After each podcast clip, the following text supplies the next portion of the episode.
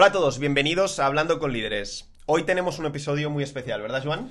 Verdad, nos hace muchísima ilusión eh, hacer este episodio donde vamos a repasar todos los episodios durante de la primera temporada del podcast y vamos a comentar un poco nuestros conocimientos sobre cada uno de los episodios. Si miramos hacia atrás, el origen del podcast, un poco con, con Joan y con todo el equipo de Novecap, empezó eh, bueno, vino de nuestra curiosidad por aprender, ¿no? Vimos que en el día a día teníamos acceso a gente muy interesante, a personalidades del mundo de los negocios, pero también de muchos otros campos de los que podíamos aprender mucho. Y decidimos que entrevistar a esta gente y abrir sus conocimientos a todo el mundo, pues podía ser una muy buena idea, ¿no? De ahí nació el podcast y, bueno, hemos llegado a día de hoy con más de 27 entrevistas, de las cuales estamos aprendiendo nosotros mismos y esperamos que todo el mundo también pueda aprender. Sí, nos hace mucha ilusión porque al final, eh, para los que estáis pensando en hacer un podcast o estáis haciendo un podcast, seguramente lo que os habéis dado cuenta es que podéis entrevistar a quien queráis. Algunos nos encontramos que nos dicen que no, pero hay muchos que nos dicen que sí, ¿no? Como puede ser Álvaro Palacio, Rafael Fontana, Josep Piqué y muchos otros, y también para la segunda temporada. Y también valoras mucho la, evolución de las entrevistas. Ahora cuando ves un eh, episodio de radio, pues valoras mucho el entrevistador, cómo lo hace, qué palabras utiliza, cómo utiliza la voz. Y esto es algo que puedes aprender gracias a los, a los podcasts. Y después, pues como, como comentaba Mark, pues crear las cosas desde cero. Hemos visto que crear un nuevo, un nuevo eh, episodio, un, un, nuevo capítulo, un nuevo podcast, pues realmente es un esfuerzo, pero que después vale mucho la pena. Pues sí, y hoy estamos de celebración, como decíamos, tenemos un episodio especial y nos gusta repasar un poco los, números que hemos conseguido y bueno, en este tiempo nos han escuchado ya más de 20.000 veces y seguimos creciendo cada semana a un ritmo más o menos del 10%.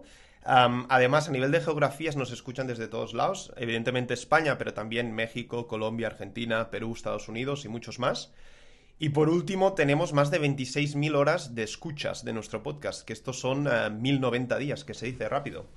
Sí, y para acabar la introducción, pues eh, comentar que tenemos un sorteo, eh, unos AirPods para todos los nuevos suscriptores durante el mes de octubre a nuestra newsletter. Bueno, daremos, daremos las instrucciones después del, episodio, pero para todos aquellos nuevos suscriptores durante el mes de octubre, sorteamos un AirPods. Empezamos.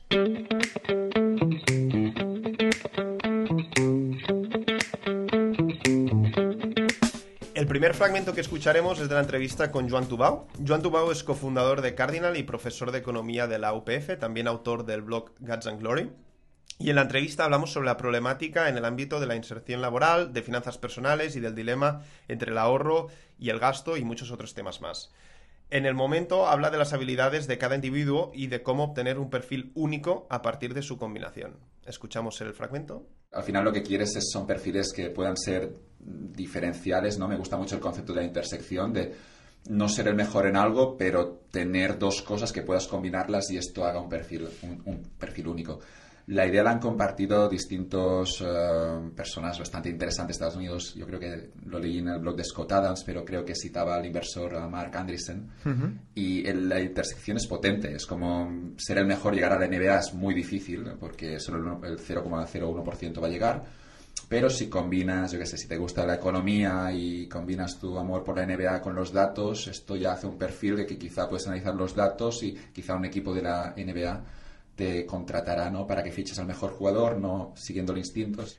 La verdad es que a mí me parece muy interesante lo que comenta en, varios sentidos. Uno de ellos también es la pura, la pura diversión, es decir, el, especializarse en solo una cosa. A veces se escuchan eh, jugadores profesionales de, de, básquet o de golf o de lo que sea que, que dicen, ostras, me dedico a esto, pero es que realmente me gustaría hacer otra cosa también, ¿no? Y al final, cuando puedes hacer más de una cosa, muchas veces es más divertido, ¿no? Todos nosotros, ostras, si te pasas 24 horas al día haciendo solo una cosa, no, no es lo más divertido. Y muchas veces combinar distintas distintos trabajos, distintas aficiones, es, mucho más entretenido también, ¿no? O sea, no solo desde el punto de vista económico, pero sino también el, de diversión.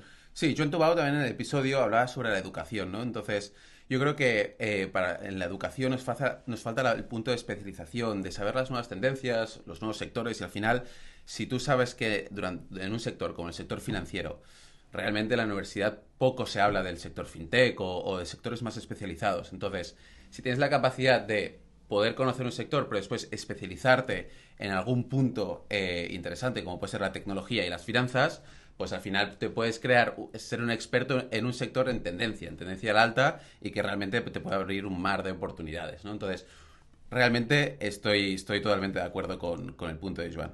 Quizá, por último, un, pequeño comentario. Creo que también hay que ir con cuidado de no caer en el otro extremo, ¿no? En el decir, oye, yo es que quiero ser especialista en 20 cosas distintas, ¿no? Bueno, ahí sí que quizá perdemos mucho el foco y si quieres ser de los mejores en 20 cosas distintas, seguramente termines siendo de la media o de los peores en esas 20 y no, y no llegues muy lejos. Sí, y después empezar cuando antes un poco en el mundo laboral, ¿no? Porque una cosa es la teoría y después viene, viene la práctica. Entonces, en la práctica igual aparecen departamentos o aparecen posiciones o aparecen sectores que realmente no tenías ni presente. Entonces, pues cuando antes puedas entrar en el mundo laboral y cuando antes puedas saber cómo está estructurada una, compañía y, saber dónde te quieres especializar, realmente pues te puede dar muchas oportunidades. Bien, pues eh, empezamos el siguiente fragmento. Perfecto. Empezamos con el segundo fragmento, el eh, fragmento de Juan Suk. Presidente de Ranca, experto en finanzas, inversión y gestión empresarial en el momento habla de importancia de la cultura de empresa y cómo reflejarla. Sí, que es muy importante pararse a, reflexionar sobre qué cultura de empresa tienes ¿no? y cómo la quieres transmitir, porque al final todas las empresas tienen una cultura de empresa. El problema es que no es explícita, ¿no?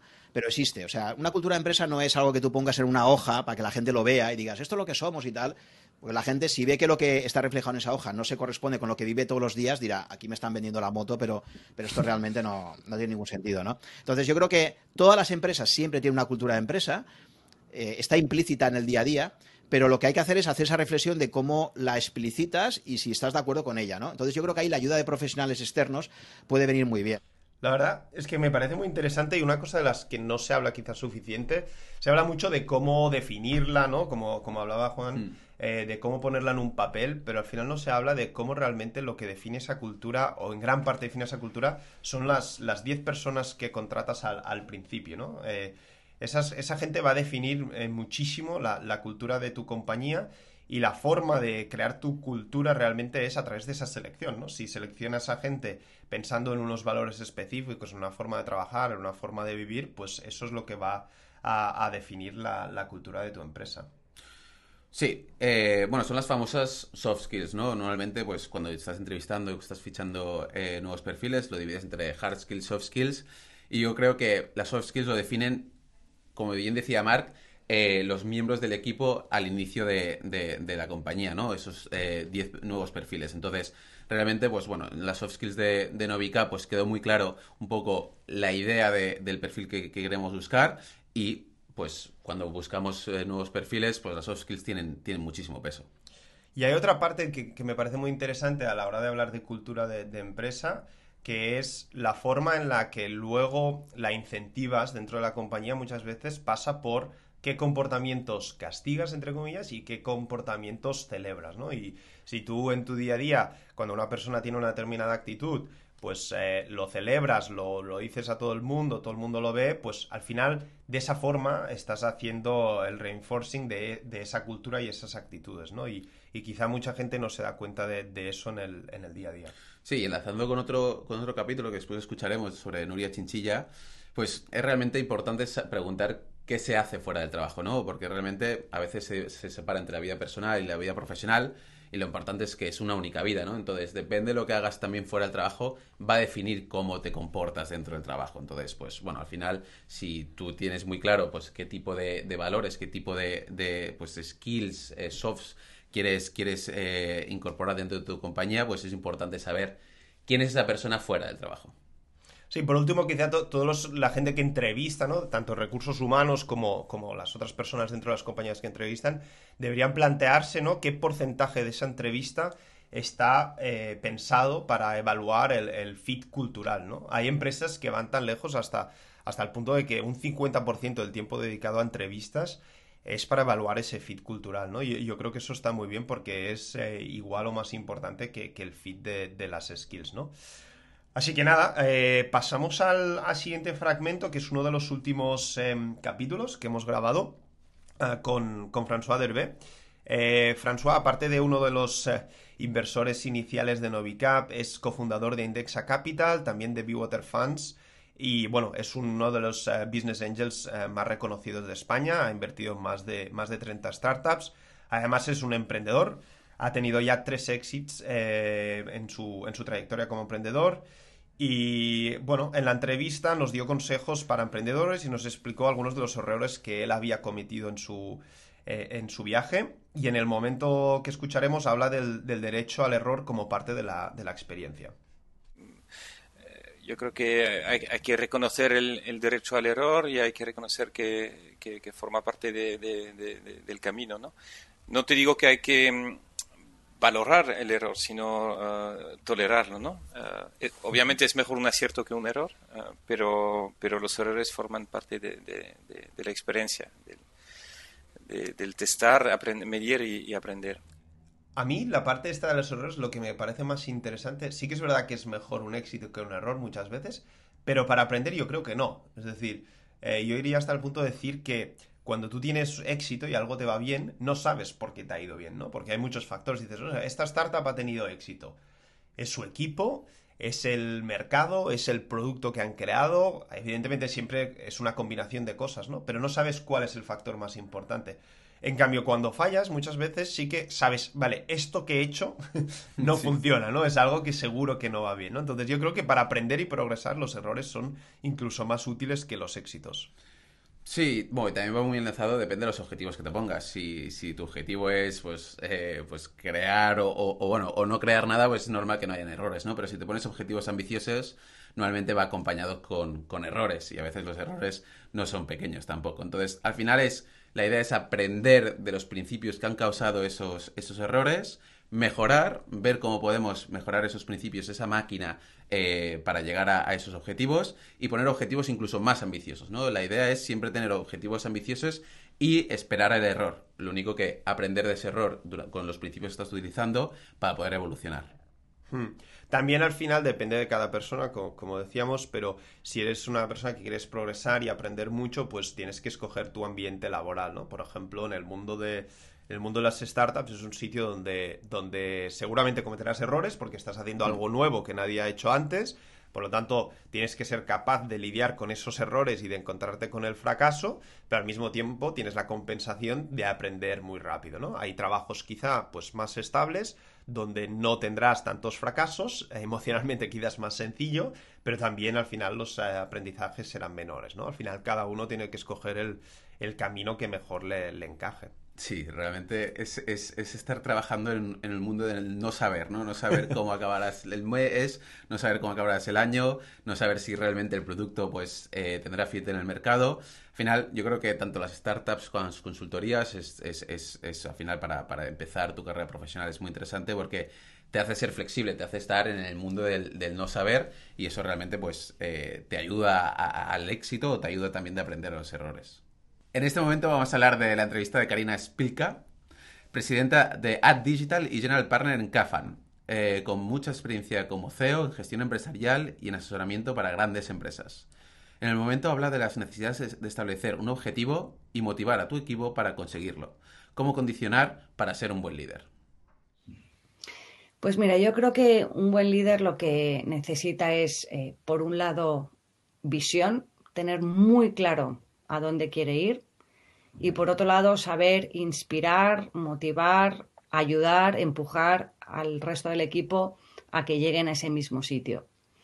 Y luego creo que un, buen líder tiene que tener también capacidad de anticipación, tiene que, saber observar lo que está pasando y en esa visión de a dónde quiere llegar, pues saber anticiparse a los retos que va a tener. A mí me parece muy interesante la, primera, la primera parte, ¿no? La parte de visión muchas veces, la segunda va más relacionada con el conocimiento del, del negocio y quizá un pensamiento creativo, pero la primera me parece muy interesante porque ha cambiado mucho en el tiempo, ¿no? Creo que que quizá hace 15, 20 años y desde luego hace 30 o 40, eh, el, primer punto en relación a cuán generoso tiene que ser un líder, ¿no? Cuánto quieres que tus equipos y tus compañeros tengan éxito.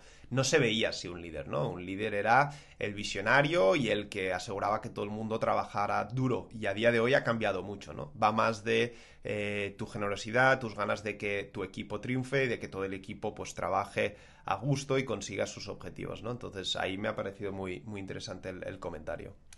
Sí, la idea es poder transmitir eh, bueno, transmitir y hacer que, los empleados o al final la gente que trabaja con, ellos pues puedan responder una pregunta muy sencilla, el por qué voy al trabajo, por qué hago, por qué me hago tanto esfuerzo, por qué tengo días tan duros o al final pues eh, le meto tantas horas, ¿no? Al final, porque realmente en una startup o en cualquier compañía al final eh, pues has de trabajar mucho. Y la idea es poder responder el por qué, y que el por qué no sea únicamente, no, lo, trabajo por el dinero, trabajo para, para tener una carrera profesional, no, trabajo porque pues quiero ayudar, quiero mejorar, quiero eh, realmente ser un miembro de, esta empresa, ¿no? Pasamos al siguiente fragmento con Rafael Juan, que es el CEO de Vicky Foods. Y en la entrevista con Juan eh, conversamos sobre la importancia de los orígenes cuando se mira hacia el futuro y saber aprender de los errores. Un tema, como podéis ver, recurrente en el podcast. En el momento de la entrevista, Rafael habla de saber decir no o abandonar una idea en la que habíamos puesto mucho empeño. Escuchamos a lo largo de nuestra historia son muchas veces las que hemos tenido que decir no a algo, ¿eh? no a abandonar un proyecto, abandonar un producto en el cual pues habíamos puesto mucho empeño. ¿eh? lo hemos hecho pues repetidamente, lo hacemos cada año, lanzamos eh, numerosos productos y igual de, de, cada diez pues se queda uno, dos, tres, cinco, depende, pero nunca se quedan los diez y en los diez hemos puesto el mismo empeño, la misma, la misma ilusión, ¿no?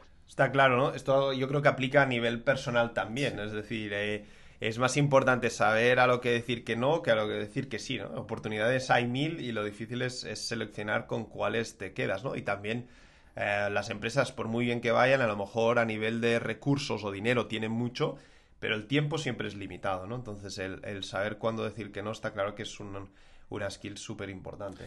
Y lidiar con el no también, que te digan que no, porque realmente eh, que te digan que no muchas veces y al final has de poner la misma, la misma ambición, las mismas ganas en todos los proyectos y hay proyectos que te van a decir que no porque pues, no es tu mejor idea o no es la idea que puede ya ayudar a la compañía a llegar más lejos o simplemente porque trabajas en un departamento, por ejemplo, comercial, ¿no? Entonces, los departamentos comerciales eh, al final hay que valorar mucho que dicen muchos nos, ¿no? Entonces tú has de poner la misma energía a 10 oportunidades y de esas 10 oportunidades sabes 9 que te van a decir que no, ¿no? Entonces, pues realmente el, que te digan que no curte bastante y la idea es, es que es interesante empezar con carreras profesionales comerciales también, eh, porque realmente pues aprendes a, que te digan que no.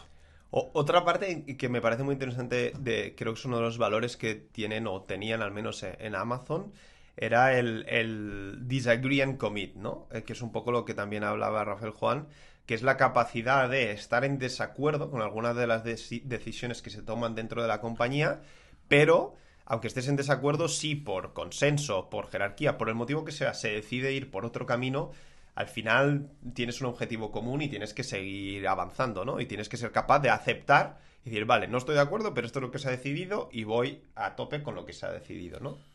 En este fragmento hablábamos con, de la entrevista de Pau Valdés, CEO de Inbound Circle, la primera agencia de marketing inbound en España. En la entrevista nos dio consejos muy buenos sobre la productividad y hablamos de los aprendizajes que son aplicables tanto en la vida personal como en la vida profesional. En el momento, Pau nos cuenta qué es el éxito para él de una forma muy curiosa y interesante. Para mí el éxito pasa eh, por el equilibrio, por estar en equilibrio personal, ¿no? en qué términos? O sea, por ejemplo, una cosa que yo, yo durante muchos años he pasado como épocas eh, donde internamente no estaba bien y, no, y no disfrutaba ni el trabajo. era como que todo trabajo me, generaba como un filtro que no me permitía como, estar bien, ¿no? Pero también cuando las cosas iban muy bien, la euforia también es una cosa que no me... Y en cambio, el hecho de estar en, en estados de equilibrio, en el que no tengo ni, ni muchos esto, esto yo creo que en Occidente es poco, es más oriental. Sí. Sí, en Occidente Peace of mind, ¿no? Sí, a mí, me gusta la, idea de, de, estar en, en, equilibrio, ¿no? De ni tener muchas subidas ni muchas bajadas, ¿no? Y, hmm. y, para mí, realmente conseguir que en todos los ámbitos de tu vida haya este equilibrio, y esto, pues, evidentemente también tiene que ver con eh, el equilibrio económico, ¿no? Y, y, en la empresa, pues, está, está, está, muy atado que te vaya bien, etcétera, ¿no? Pero es, es, es en realidad, yo creo que, que, que la conjunción de todos estos temas. Me parece muy interesante la, la, parte esta del equilibrio porque también la veo como también eh, bastante oriental el tema de eh, disfrutar del camino, ¿no? Creo que muchas veces, eh, sobre todo pasa en el mundo startup, pero bueno, yo creo que pasa en todas las carreras, ¿no? Porque también en el mundo corporate muchas veces se piensa en el, el subir, ¿no? La montaña hasta llegar a cierta posición, ¿no? Pero bueno, al final yo creo que hay que pensar en el camino hasta llegar ahí, ¿no? Muchas veces mucha gente es muy ambiciosa y dice yo quiero llegar a ser un socio de pues una consultoría, ¿no? O quiero llegar a vender mi empresa por X millones. Pero ¿qué tienes que pasar para llegar ahí? Porque los éxitos estos de, de uno, dos, tres años y vender una startup por muchos millones, eso prácticamente no existe. La realidad es que cualquier cosa que tenga mucho valor, tardas muchos años en construirlo, ¿no? Entonces, ¿qué estás dispuesto a sacrificar para llegar ahí? Creo que es algo muy importante y que la gente tiene que pensar, ¿no? Porque son muchas veces muchos años y muchos sacrificios, pues si hablamos del éxito profesional, pues a lo mejor sacrificios familiares, eh, de amigos, etc. ¿no? Entonces yo creo que el balance que comenta Pau y el tener en cuenta qué pasa durante el camino hasta que llegas eh, en algún sitio es, es algo clave. Sí, y saber que no todo puede ir bien. Quiero decir que, que, es un punto importante tanto en la vida personal como, profesional. Eh, tú al final tienes un objetivo a largo plazo, has de disfrutar del camino, que a veces pues es, es, complicado y sobre todo cuando va mal, ¿no? Entonces, si tú ya estás preparado de que si estás tocando muchos palos, estás tocando muchas oportunidades o, al final muchas, eh, muchas ideas, estar preparado de que no todo vaya mal. Entonces, si estás preparado para que todo no vaya mal, cuando realmente va mal, no te afecta tanto, ¿no? No tienes un, bajón tan, tan, tan fuerte. Pues sí, pasamos, eh, si te parece, la entrevista de, Carlos Costa. Ah, en esta entrevista, bueno, eh, primero de todo, Carlos Costa ah, fue Managing Director de, Boston Consulting Group en España.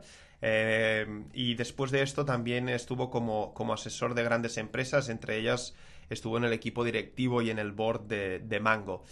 Y en esta entrevista o en el, fragmento que vamos a escuchar nos habla de las diferentes etapas por las que podemos pasar profesionalmente y qué es lo más importante en cada una de ellas. En la vida hay varias etapas, ¿no? Primero aprendes, luego haces, luego diriges y después dejas hacer, ¿vale? Entonces, en el momento en que diriges y estás pasando al dejas hacer, ahí es donde eh, yo creo que es el, es el, el sweet spot, ¿no? como en el tenis, el punto bueno de, plantearse eso. A mí me, encantó esta entrevista y sobre todo este, este, este fragmento. Eh, porque me, sentí muy identificado en algunos errores que, creo que parcialmente al menos he, cometido yo personalmente, ¿no? Em, cuando él habla de primero aprendes, ¿no? Eh, esto también lo, lo, decía, si no recuerdo mal, Jack Ma, el CEO de Alibaba, ¿no? Hablaba de, las distintas fases de la vida, lo que tienes que hacer en cada una de ellas. Y está muy de moda, por ejemplo, en el mundo del emprendimiento, el emprendedor joven, ¿no? El emprendedor que tiene pues 25 años, igual un poco como en el origen cuando, cuando empezamos Novicap, que yo creo que tenía 25 años también. Y al final, eh, yo siempre que hablo con emprendedores más jóvenes, se, se, lo recomiendo un poco lo que decía Carlos Costa, de, oye, estás en la década en que puedes emprender si quieres y ir por tu cuenta y montártelo, pero estás en la década de que lo mejor que puedes hacer es aprender. Y para aprender de otros, a veces... Eh, bueno, para aprender rápido a veces es mejor estar con otros que saben más que tú, ¿no? Y quizá trabajar en algún sitio antes de meterte en el lío de emprender sea una, una buena idea. Y de hecho, los datos eh, verifican esto. Es decir, los emprendedores de éxito de media tienen más de 40 años. Es decir, eh, sí que hay casos muy aislados de emprendedores de 25 o 30 años, pero lo, normal o los que tienen éxito o más éxito de media son los que son más, más mayores, ¿no? Así que a título personal, tener en cuenta estas etapas creo que es bastante, bastante clave. Sí, porque al final un poco el, camino es el camino de la experiencia y es un grado que también aquí en Novicap, lo comentamos mucho, es la capacidad de delegar pero y también apalancar tu tiempo, ¿no? Al final el tiempo es lo más limitado, entonces si al final fichas y tenemos gente con, con, un grado de experiencia elevado, significa que una hora eh, de, con, de, un miembro del equipo del management con cierta experiencia, pues al final hará que el efecto será mucho, mucho mayor que una hora de una persona igual de, de 25 años no con tanta experiencia, ¿no? Entonces, al final es el grado de apalancamiento de tu tiempo que puedes hacer con, con tu equipo. Y, también ahora estaba pensando que lo que comenta Carlos requiere de mucha humildad, ¿no? Tanto en la primera etapa, donde lo que tienes que hacer es aprender, tienes que ser suficientemente humilde para decir, oye, no tengo ni idea de nada, voy a aprender de la gente, ¿no? Y cuando miras la última etapa, también, porque si piensas, yo, yo, creo, yo no he estado aún ahí, ¿no? A, quizá a los, a los 50 años donde, o 60, no sé, cuando él considera que tienes que dejar hacer, también requiere de humildad, ¿no? Tienes que ser capaz de decir, oye, es que ya estoy en un momento donde hay gente más joven que seguramente sabe más que yo y yo tengo que hacer un paso al lado y a lo mejor aconsejar o lo que sea, pero dejar que otros sean los que, los que ejecuten, ¿no? Y requiere de esta humildad que, que tantas veces es, es difícil de, tener, ¿no? Sí, al final yo creo que en el paso de, de dejar hacer al final tú con tu experiencia sabes más o menos lo que es importante y lo que se debería poner como estándar y al final ese es el punto de, de, del manager, ¿no? De decir lo que es importante y lo que se debería establecer como, como un estándar. En este corte entrevistamos a Nuria Chinchilla, docente referente a la integración de la mujer en la empresa.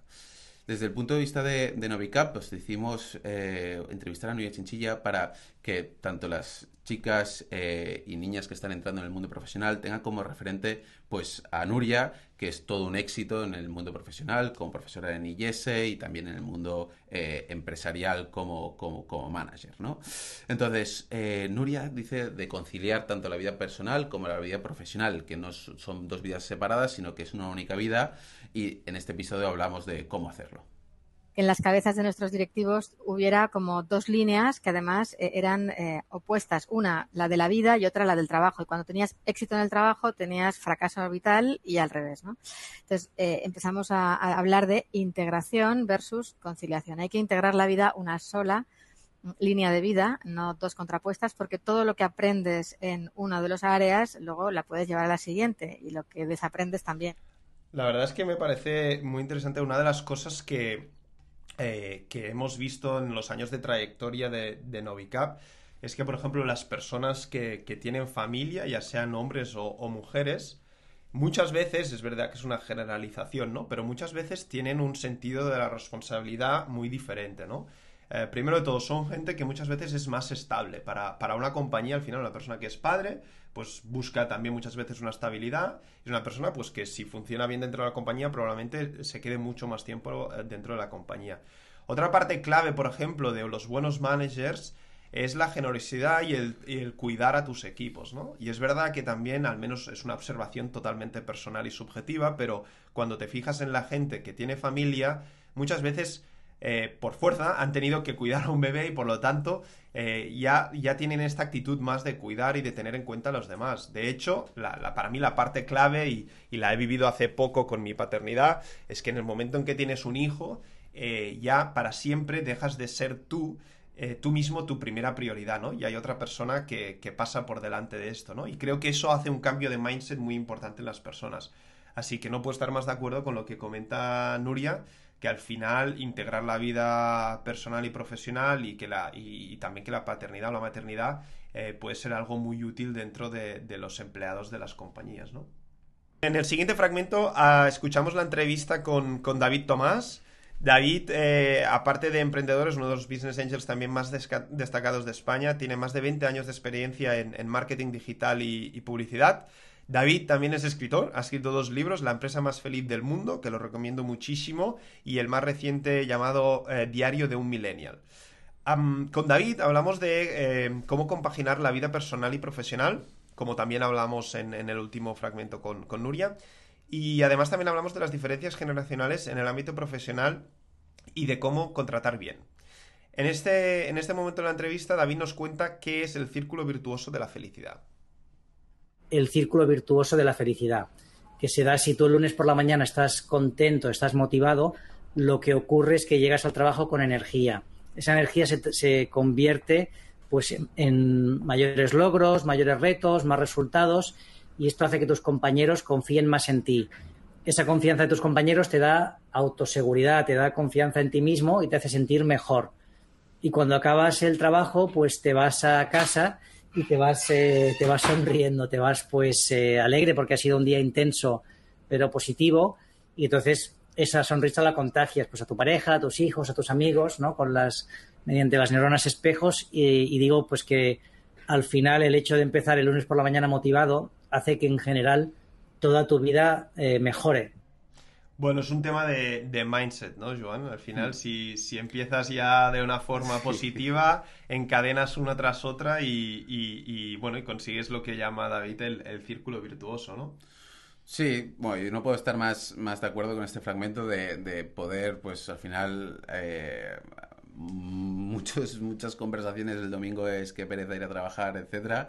Y realmente si, si lo coges con otro, con otro mindset, con otras ganas eh, y buscando siempre que la felicidad y que al final el mercado laboral es, es muy, muy extenso y que puedes, puedes trabajar y tienes muchas oportunidades. Entonces, donde realmente estás trabajando, has de estar feliz y has de estar con ganas y has de pensar que es el mejor sitio en el momento eh, oportuno, ¿no? Entonces, pues esta idea y también pues en, en, casa, ¿no? Si, si llegas contento del trabajo, pues todo, todo es mucho más fácil. Al final es, un poco el, resumen. Sí, volviendo al fragmento de, Nuria, al final con las horas que pasamos en, en nuestros trabajos, eh, no tienes otra opción que integrarlo como parte de tu vida, ¿no? El trabajo no puede ser algo, algo separado, tiene que formar parte de tu vida y, y, tienes que optimizarlo para, para que te dé energía, para que te dé felicidad y para que te ayude a luego también conseguir todo lo demás que quieras, ¿no? Ya sea pues tener tiempo para tus aficiones, tener tiempo para tu familia, estar contento al llegar a casa, tener energía, etc. etc. En el siguiente corte hablamos de la entrevista que hicimos con José María Gay de Líbana. Fueron las principales voces de economía española. Sus artículos y opiniones eran escuchados por, por todo el sector financiero del país. Como profesor era un referente en la Universidad de Barcelona, dando lecciones no de, de economía, de contabilidad, pero sobre todo de, la vida y de cómo afrontar eh, pues, los próximos años de, de, la juventud. Y en la entrevista pues, nos dio últimos consejos sobre economía, finanzas, trabajo y además de darnos un punto de vista y contarnos anécdotas muy divertidas. En, la entrevista con José María nos daba un consejo sobre cómo enfrentarnos a empresa en este periodo inciertos, aunque también puede aplicarse a nivel personal como última recomendación, yo diría que hay que tener una amplitud de miras. Normalmente el empresario eh, peca de un defecto que es que se encierra en su mundo, en su despacho y no sale de él. Y yo creo que hay que mirar el mundo, hay que ver el mundo en su inmensidad, porque siempre se captan ideas, siempre hay pam, esa luz que se enciende, ¿no? Y entonces yo creo que ahí es lo que hay que estar despiertos, ¿no? El hablar, el ver, el comprobar, el constatar, el estar informado.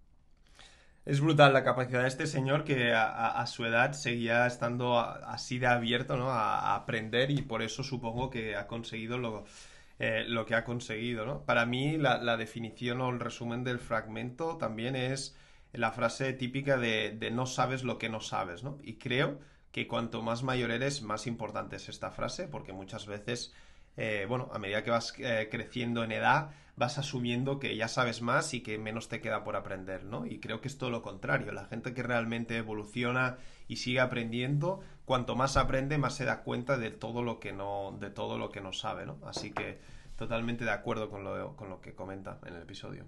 Sí, bueno, tener curiosidad por, por todo, ¿no? Al final, tener curiosidad porque la economía cada vez va a una velocidad más rápida, el tipo de management, el tipo de nuevas herramientas para ser más eficientes, pues al final es tener la curiosidad para, para evolucionar. Y esto lo ves sobre todo a nivel más, igual en las startups, pues lo tenemos más eh, incorporado, esta curiosidad de, de querer mejorar pero sobre todo para, el sector más, más pymes o, empresas con, con, más antigüedad. O sea, al final es incorporar esa curiosidad eh, durante tu vida profesional para siempre querer eh, mejorar y, preguntarte las cosas, el, por qué. En este corte hablamos con, con Xavier Marcet, eh, presidente de Lead to Change y fundador de Barcelona Drug Society, además de ser profesor de la UPF, Universidad de Pompeu Fabra. En el momento de la entrevista, Xavier habla sobre la cultura de la flexibilidad en las empresas. Yo creo que tenemos un reto fundamental de, aumentar nuestra cultura de la flexibilidad. Tenemos una, lógica muy inercial en nuestras organizaciones y cuando nos viene una adversidad como la que ha venido ahora, ah, muchas veces ah, nos damos cuenta de que necesitamos menos burocracia, más flexibilidad, eh, seguramente eh, juntar dos cosas fundamentales que es propósito y agilidad. Pues la verdad es que totalmente de acuerdo con lo que comenta Xavier. Creo que, es, eh, bueno, es, una idea muy básica que si quieres tener una empresa con, gente con mucho talento, ¿no? tienes que darles cierto, cierto grado de, autonomía, ¿no? si quieres contratarlos, la gente ya evalúa esto en las entrevistas y desde luego si quieres retenerlo, lo, lo, mejor que puedes hacer como líder de una empresa es contratar a gente muy buena y dejar que hagan, ¿no? No ponerles palos en las ruedas porque seguramente ellos solos van a llegar a, sitios que, son incluso inesperados para, para ti, ¿no? Sí, un poco lo, opuesto sería la centralización, ¿no? La centralización te da lentitud, no te da flexibilidad y esto en estos tiempos de, pandemia lo, hemos visto, ¿no?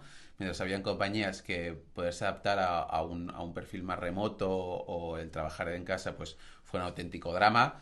Eh, para compañías igual más flexibles, más descentralizadas, pues realmente no fue, no fue tan complicado al final de, de un día para otro. Estábamos todos trabajando desde casa y no hubo ningún tipo de problema. Pues pasamos ya al, último, al último episodio. Em, en, esta entrevista hablamos con Samuel Gil. Samuel Gil es eh, inversor y autor de Suma Positiva, una de las newsletters con más éxito del, sector startup en, España. Y en la entrevista con Samuel hablamos de, muchos temas, entre los que destacan la toma de decisiones y las claves del éxito para, para los emprendedores. En el momento concreto que vamos a escuchar, nos cuenta cuál es su secreto para ser más productivo. Yo no uso ninguna lista de to-do, entonces dejo que las cosas importantes se filtren solas. O sea, creo que las cosas que son o que tienen la importancia suficiente no se me van de la cabeza, ¿no? Por la propia importancia que ellas tienen. Eh, y las que son menos importantes, pues, pues se van de alguna manera escurriendo, ¿no? Y como no tengo ahí ningún reminder continuo, deberías hacer no sé qué, pues eso es un poco la, técnica que yo utilizo. La, verdad es que es interesante porque en este caso eh, yo, estoy un poco en desacuerdo con el invitado. Yo aquí eh, sí que uso eh, otras técnicas, ¿no? algunas muy básicas, como puede ser una lista de to-dos. Sí que es verdad que me gusta a la hora de hacer listas de to-dos clasificarlas, ¿no? Como, como importantes. o no importantes y urgentes y no urgentes y muchas veces las que no son ni importantes ni urgentes se terminan solucionando solas o nunca las termino haciendo. Y luego, pues en función de las importantes que no son urgentes, pues muchas veces sí que son las que están más tiempo en esa to-do list y las que son evidentemente urgentes y importantes son las que terminas haciendo al principio, ¿no? Entonces, en mi caso personal al menos sí que me va bien tener una clasificación de, los to-dos y, bueno, y ponérmelos en estos distintos cuadrantes y así organizar mi, mi trabajo. Sí, y añadiría una cosa, si, si al final estás trabajando en un equipo eh, con varios miembros y sobre todo en un perfil más remoto, también es importante pues poder compartir esos to-dos, ¿no? Que, que, tienes esa hoja de to-dos eh, de semanales, si lo puedes compartir, pues al final todo el equipo puede comentar, puedes saber hacia dónde vas, cuáles qué preferencias tienes y esto pues puede ayudar para, para pues al final alinearnos y, y, llegar al objetivo. Pues hasta aquí el episodio de hoy. Esperamos que os hayan gustado los aprendizajes que hemos sacado. Esto solo es un, breve resumen y podéis eh, evidentemente escuchar cada uno de los episodios y, algunos que no han salido en, eh, en, el episodio de hoy. Y nada, recordaros que para participar eh, en el sorteo de los AirPods lo único que tenéis que hacer es suscribiros a través del enlace que encontraréis en la, en la descripción del, del, podcast y también a través de, a través de YouTube. Así que nada, muchísimas gracias. Sí, la verdad ha sido un placer eh, poder comentar pues al final lo, que hemos, lo que hemos aprendido durante esta temporada y espero que, lo disfrutéis y que estéis preparados para la segunda.